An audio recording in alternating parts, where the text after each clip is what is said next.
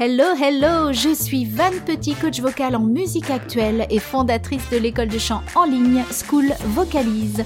Je vous accompagne dans ce podcast chanté haut et fort à la découverte de la technique vocale.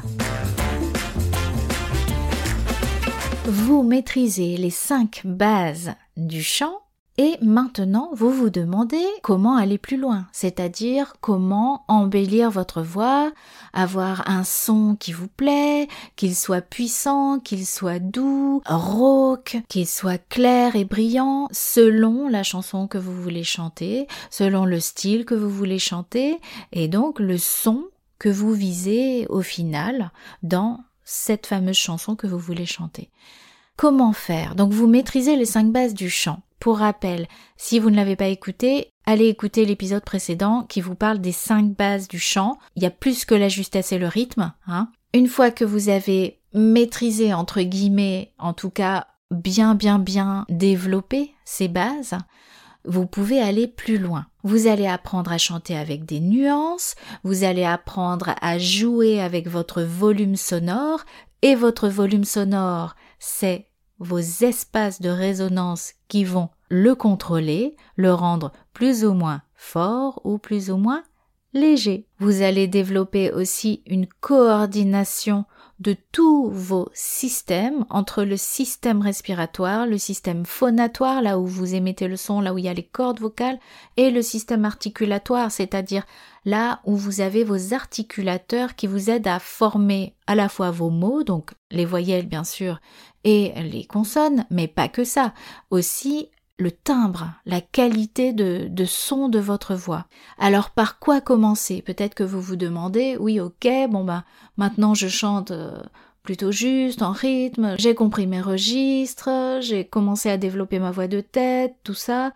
Une fois que vous maîtrisez ces cinq bases, en tout cas que vous avez quand même euh, bien développé ces cinq bases du chant, par quoi vous allez commencer? Je vous conseille de commencer par travailler votre résonance et vos formants. Alors qu'est-ce que c'est? La résonance, de manière générale, vous aurez compris que le son, quand il voyage dans l'air, il résonne. D'accord? Il lui faut de l'espace, de l'espace pour résonner, et après un endroit pour arriver pour qu'il y ait résonance, comme dans une caisse de guitare par exemple. Donc vous avez plusieurs espaces de résonance dans la bouche, dans le nez, au niveau de la gorge aussi, au niveau de votre épiglotte. Donc ça, c'est la gestion de votre résonance, qui va être plus ou moins forte, plus ou moins nasale, plus ou moins brillante, plus ou moins douce, plus ou moins moderne, plus ou moins lyrique. Donc ce sont des petits réglages qu'on va faire pour travailler avec tous ces espaces de résonance. Par rapport aux formants, c'est la même chose, ce sont aussi vos articulateurs qui vont vous aider. Donc vos articulateurs, c'est par exemple la langue. Donc la position de votre langue et de votre palais, le palais mou, hein, le palais qui est au fond, celui qui peut bouger, celui qui fait un son très sourd quand on baille. Oh Vos articulateurs, ce sont eux qui vont définir vos formants. Et puis donc la formation de vos voyelles.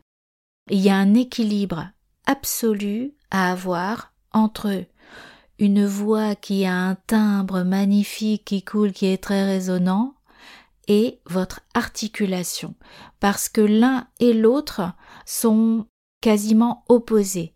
L'idéal, si on voulait un timbre magnifique facilement, ça serait de ne jamais chanter de consonnes.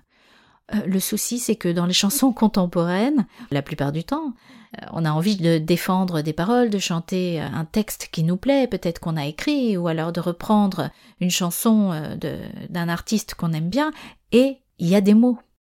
Et ces mots-là, il y a toujours des consonnes qui vont un petit peu faire barrage à notre son de voyelles. Il faut trouver l'équilibre entre ces fameuses voyelles, avec une jolie résonance, quelle qu'elle soit, hein, ça peut être doux, ça peut être puissant, et les consonnes qu'on précise avec euh, nos lèvres et aussi toujours notre langue. C'est pour ça que dans les exercices de l'école, hein, dans School Vocalise, il y a toujours des mots qui sont choisis par rapport à l'objectif qu'on veut travailler. il y a par exemple un module sur l'efformant. Et là, il y a des exercices avec des syllabes qui sont choisies exprès. On va pas chanter tout le temps ma mi momu mi momu. Non, il n'y a pas que ces syllabes-là, ça dépend vraiment de ce qu'on veut travailler. Par rapport à la résonance, c'est exactement pareil.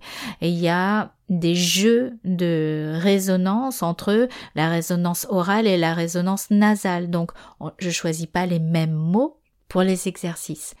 Et ça, c'est vraiment ce que je vous conseille de travailler en premier par rapport à votre technique hein, pure, c'est la résonance, en tout cas vos espaces de résonance, votre timbre de voix et votre articulation. Faut trouver un équilibre. Au début, c'est normal quand ça se met en place, souvent on perd l'articulation, donc euh, on se met à chanter et on n'appuie pas sur les consonnes. Et puis après, il faut remettre les consonnes et donc réappuyer un petit peu en précisant les consonnes pour défendre bah, les paroles et le message qu'on veut qu'on veut faire passer. Maintenant, vous savez ce que vous avez à faire si vous maîtrisez les cinq bases du chant. En premier, résonance et formant, et puis ensuite, votre articulation.